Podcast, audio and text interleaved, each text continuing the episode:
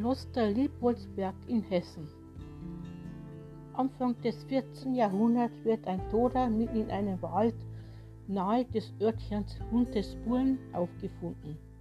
Das Besondere an ihm, an Händen und Füßen trägt der verstorbene Wundmale, die denen von Jesus Christus gleichen. Auch sein Gesicht ähnelt dem Jesu.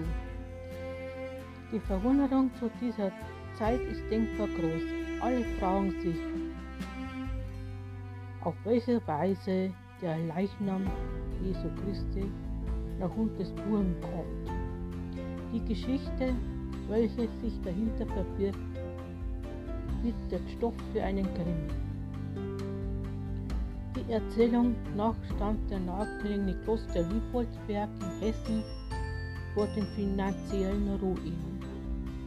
Die dort ansässigen Nonnen, verarmt und verzweifelt, mussten eine Möglichkeit finden, diese Misere zu entkommen. Aus der Not heraus sollen die Nonnen im Mitwissen des damaligen Erzbischofs einen grausamen Plan geschmiedet haben. Gemeinsam sollen sie einen Handwerksgesellen umgebracht und ihn mit der Hilfe des Schmiedes Mundmale zugefügt haben. Ihre grausame Marketingidee erzielt ihre Wirkung. Ein Tourismusboom wird ausgelöst. Zahlreiche Menschen bringen zum Fundort des vermeintlichen Leichnam Jesus. Der Ort Hundespuren wird in Gottsbrünn umbenannt. Eine Wallfahrtskirche wird dort gebaut. Und auch die Kassen des Klosters Berg klingeln. In einer anderen Version dieser Geschichte, die Wanderführer Führer auf den heute noch befindlichen Pilgerwegen gerne erzählen. Sollen die armen Nonnen der junge Mann bereits tot aufgefunden und die Gelegenheit genutzt haben, ihn mit Mundmalen zu versehen.